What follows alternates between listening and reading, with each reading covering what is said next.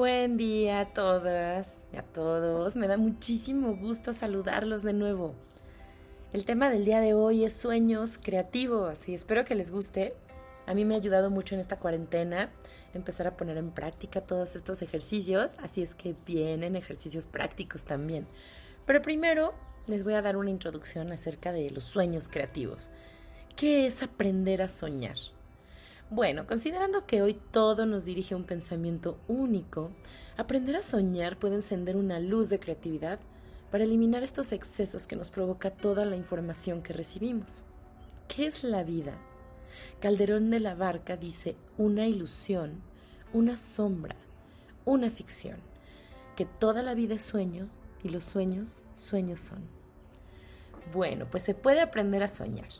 Estudiando los sueños de los grandes soñadores se derivan sus principios.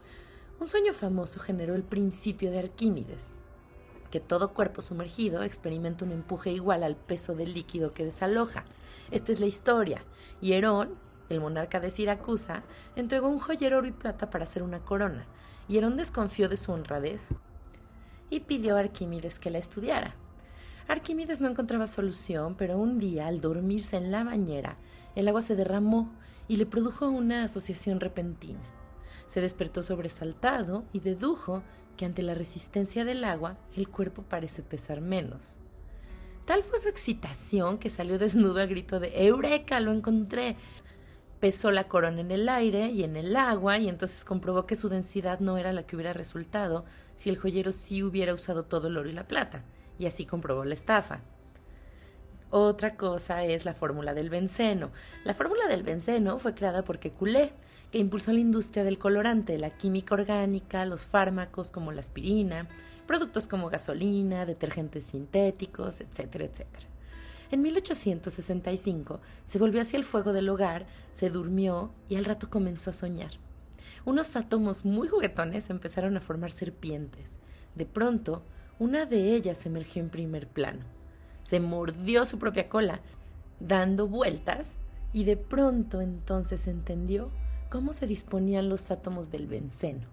Como por iluminación me desperté, mi visión se ha hecho más aguda con mis sueños. Hay que aprender a soñar y hallaremos la verdad. Pero ¿cómo aprender a soñar? Bueno, la historia prueba cómo en el sueño se tratan problemas sin el dominio del hemisferio lógico del cerebro.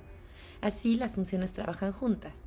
Para Edison, el genio era un 10% de inspiración y 90% de transpiración. Y para Pasteur, el azar favorece a las mentes preparadas. El inconsciente necesita de la investigación previa, luego uno puede echarse a dormir. El inconsciente se activa cuando la voluntad le da una orientación. El creativo se alía estratégicamente con sus sueños y sus ideas navegan hasta la superficie. Se puede programar al inconsciente con una frase elegida que relacione el pedido y además logre un dormir calmado y cómodo. La relajación prepara el sueño, refresca el cuerpo, refresca nuestra alma y al consultar un problema con la almohada, entonces dispararemos la idea que lo resolverá. Otras veces la solución se nos borra. Hay que tener papel y plumas cerca siempre o un grabador para que podamos apoderarnos de la idea en vuelo, es decir, en la conciencia es fácil que se pierda. Edison hacía un listado de las cosas que deseaba tener concluidas la próxima mañana. Aprender a soñar, a recordar y dirigir los sueños. Bueno, ahí ya vamos a entrarle a tener sueños creativos. Y tener sueños creativos es útil nada más si los recordamos. El sueño se divide en dos fases la fase no REM y la fase REM o visual donde sí se sueña. Lo primero es concentrarnos al despertar en recordar lo soñado. Si otro pensamiento se nos cuela, vamos a perder el recuerdo. Llevar un diario de los sueños es muy útil, así vamos a poder controlar nuestros recuerdos de la noche en la que estuvimos soñando. Bueno, las mentes sin reposo. Vamos también a aprender a soñar dormido y a soñar despierto. La actividad mental en el sueño se vive como real. A pesar de la imposibilidad lógica, sí se siente como real. Emociones como el miedo, la ira, la alegría, predominan sobre la tristeza, la vergüenza y la culpa, y pueden despertar incluso al que está durmiendo. El recuerdo del sueño se evapora si no se hace algo para retenerlo. El sueño lúcido puede convertir el deseo en realidad, tomando conciencia y dirigiendo nuestras acciones. El durmiente se da cuenta que es un sueño y empieza a participar. Es divertido hacer lo imposible y sirve para generar ideas, para resolver problemas, para conocernos, para superar conflictos. Al registrar e identificar sueños y signos, podemos manipularlos. Para el psicoanálisis, el recuerdo es el contenido manifiesto. Hay que investigar el latente que lo genera. El método para soñar despierto es un viaje imaginario frente a una hoja en blanco. Vamos a dibujar, vamos a diseñar, vamos a componer, vamos a escribir, vamos a pintar. ¿De dónde me sale este impulso? ¿Dónde está el color o la forma? ¿A quién le pertenece? ¿Quién soy yo? ¿Dónde empiezo o dónde termino? Bueno, algunas precisiones. El cerebro que sueña no es un cerebro inactivo, es personal, en primera persona, es decir. Sorprende al soñante, lo hace ver lo propio como si fuera ajeno, revela una realidad oculta. La pregunta clave es si los sueños anticipan, si engendran obras, si movilizan o estimulan. La esperanza es, desentrañar la creación al aprender a soñar. Para crear no basta con soñar, falta inspiración, falta trabajo, y al inducir sueños se altera la conciencia y se predispone la liberación de potencias ocultas. El sueño nos remite a una pasividad propiciatoria. El vaticinio es el ingrediente que vincula sueño y arte. En el sueño se graban los sucesos. La creación post-sueño es una copia de lo inaccesible. Debemos distinguir el sueño casual en primera persona de su combinación causal y analítica. Ahora, la creatividad es motivada por estímulos de variada intensidad, dirección y satisfacción, y esto da lugar a acciones propiciadas por la inspiración o el sueño. La anticipación es lo importante en la relación sueño-arte. También influye en personalidad, hábitos, estados. Aprender a soñar y crear es aprovechar el poder creativo del sueño para traducir imágenes en ideas. Ahí el inconsciente se manifiesta con más facilidad. Desaparecen los bloqueos y las ensoñaciones ayudan a elaborar el deseo.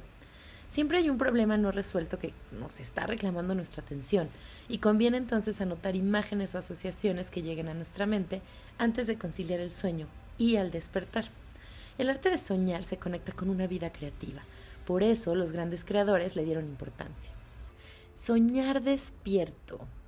Bueno, soñar despierto es una de las mejores formas de crear ideas nuevas. Si le das a tu mente el tiempo para deambular, te vas a sorprender de lo creativo que puede ser. Soñar despierto con alcanzar tus metas también puede darte la motivación para cumplirlas. La próxima vez que tengas unos minutos libres, considera la posibilidad de soñar despierto. Porque como resultado de esto vas a sentirte más relajado, más positivo, más motivado. Pero ahí les vaya la parte más práctica, parte 1 de 3. Comenzar a soñar despierto. Primero, concédete el permiso para hacerlo. A veces, soñar despierto crea una mala reputación, ya que algunas personas lo ven como una pérdida de tiempo. Si tienes 20 minutos libres, y más en esta cuarentena, ¿no deberías usarlos de una manera más productiva? Bueno, algunos estudios demuestran que soñar despierto es en realidad una actividad productiva. Tiene el poder para ayudarte a ser más creativo e incluso motivarte a alcanzar tus metas. Así que sigue adelante y concédete el permiso para hacer que soñar despierto se convierta en una parte de tu día. Un estudio realizado en la Universidad de California en Santa Bárbara descubrió que los que sueñan despiertos tuvieron un desempeño de un 41% mejor en las pruebas que miden el pensamiento creativo en comparación con aquellos que no lo hacen. Por otro lado, si dejas que tu mente vaya desde el presente hasta las fantasías que probablemente nunca se harán realidad, eso puede hacerte sentir menos feliz, los estudios parecen indicar que enfocarse en el presente conlleva a una mayor felicidad, así que evita que esta actividad se convierta en una suerte de escapismo.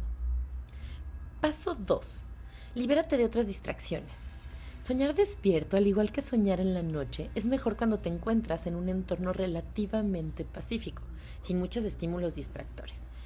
Antes de comenzar a soñar despierto, intenta crear una atmósfera tranquila y relajada, incluso si solo cuentas con unos minutos libres, porque puedes hacerlo en cualquier parte y a cualquier hora, ya sea en casa, en la calle, este, lo puedes hacer durante todo el día, pero sí procura encuentres un lugar tranquilo en el que puedas soñar despierto, como una habitación vacía, incluso tu baño. Si quieres soñar despierto en un lugar público, puedes utilizar tus audífonos, es una buena manera de silenciar tu mundo exterior, lo suficiente como para permitir que tu mente empiece a deambular. 3. Mira por una ventana o cierra los ojos. Cada persona sueña despierta de manera un poco diferente. Para algunas es más fácil dejar que su mente deambule mientras miran por una ventana, o observan un espacio, observan el mar, mientras que otras prefieren cerrar los ojos. Haz lo que más te ayude a relajarte y a pensar sin distraerte demasiado. 4. Deja que tu mente deambule en una dirección positiva. Hay varios tipos de fantasías y no todas tienen un efecto positivo en tu mente y en tu, en tu estado de ánimo. Si dejas que los pensamientos negativos consuman tu mente, por ejemplo, estar enojado con una expareja, traer alguna molestia por el trabajo, eso va a terminar socavándote.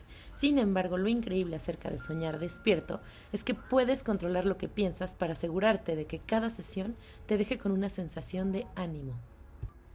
Soñar despierto de manera constructiva y positiva está vinculado con la apertura a nuevas experiencias, a la felicidad y a la creatividad.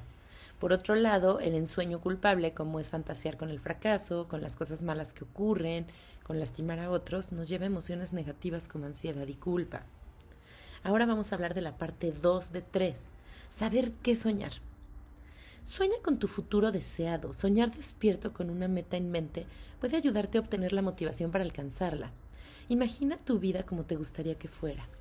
Lleva a cabo tu futuro como lo ves desarrollándose, dándote al mismo tiempo una libertad total para satisfacer tus fantasías. ¿Te convertirías en el jefe de tu empresa? ¿Viajarías a una isla hermosa? ¿Fundarías tu propia empresa? ¿Te enamorarías? ¿Formarías una familia? Cuando sueñas despierto todo es posible. Intenta imaginar todas las cosas que te harían feliz y ponlas en una historia. Mantén la historia y los personajes consistentes, porque eso va a hacer que sea más divertido y fácil cuando te encuentres en entornos distintos. Mantén las historias y situaciones con un tono positivo y desarrollalas cada vez que sueñes despierto. 2. Sueña con tus cosas favoritas. Quizá no sea tan productivo como soñar con tus metas, pero es divertido fantasear con tus cosas favoritas.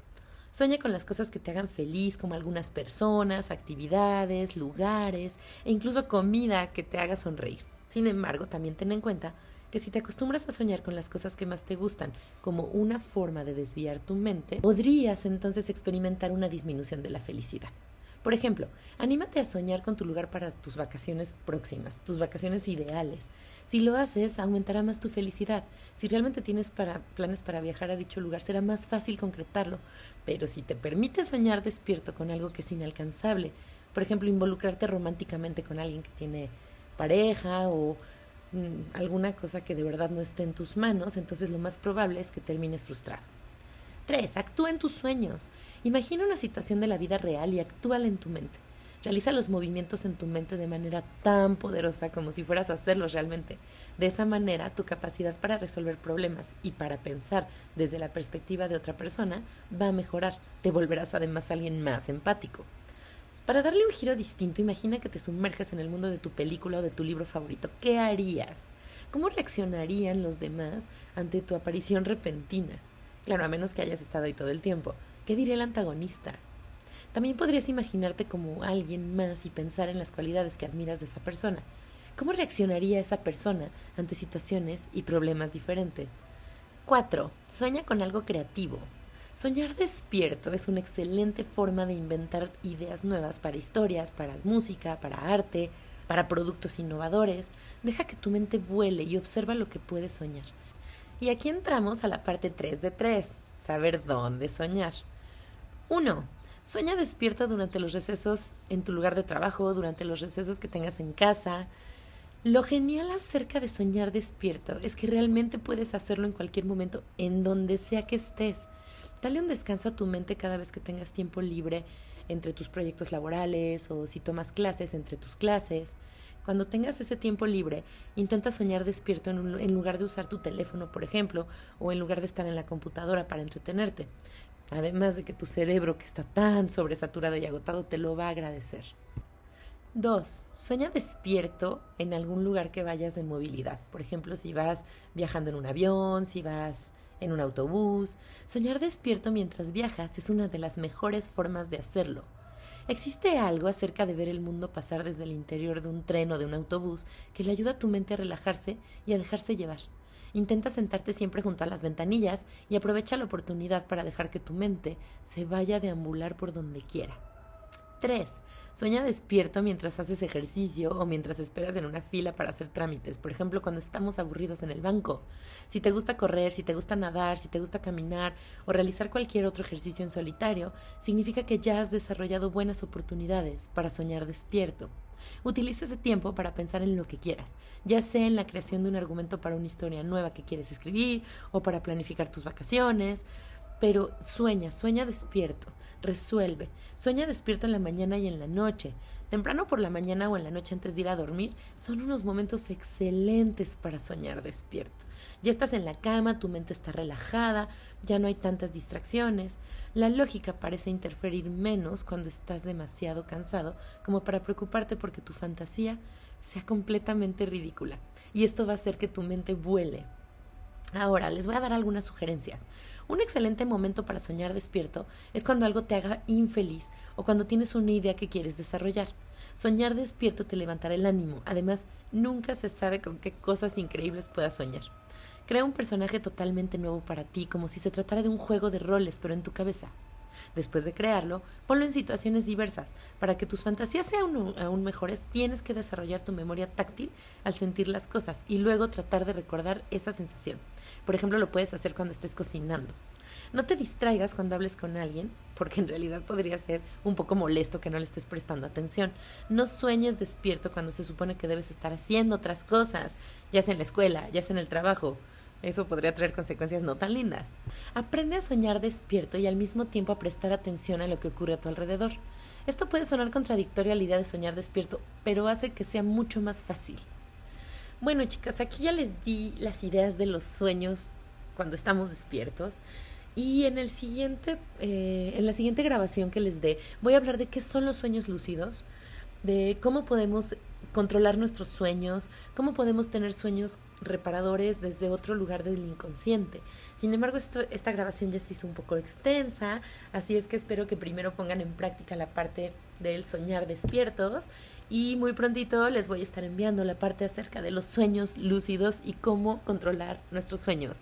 Ya saben que si esta grabación les sirve y les ayuda, la pueden compartir con quien crean que también le puede servir y ayudar. Yo les mando un abrazo muy muy cariñoso y nos vemos en el siguiente audio. Bye bye.